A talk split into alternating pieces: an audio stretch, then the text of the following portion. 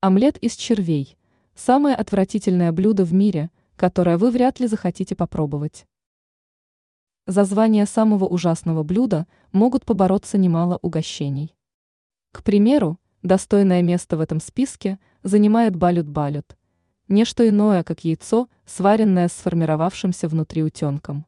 Или мозг обезьяны, который, кстати, является запрещенным деликатесом, но все еще подается в некоторых нечистых на руку ресторанах. Однако звание самого-самого, что ни на есть противного, на наш взгляд, заслуживает чарой. В составе этого омлета можно обнаружить взбитые яйца, мандариновую цедру, лук, укроп и специи.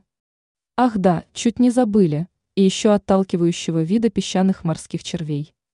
Чтобы избавиться от неприятного запаха, червей вначале варят и лишь потом соединяют с остальными ингредиентами.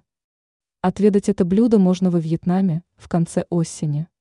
Связано это с тем, что ближе к зиме у червей начинается период спаривания.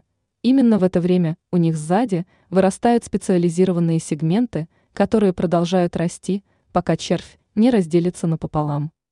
После этого часть с яйцеклетками и сперматозоидами поднимется на поверхность, где ее выловят вьетнамцы и приготовят тот самый омлет.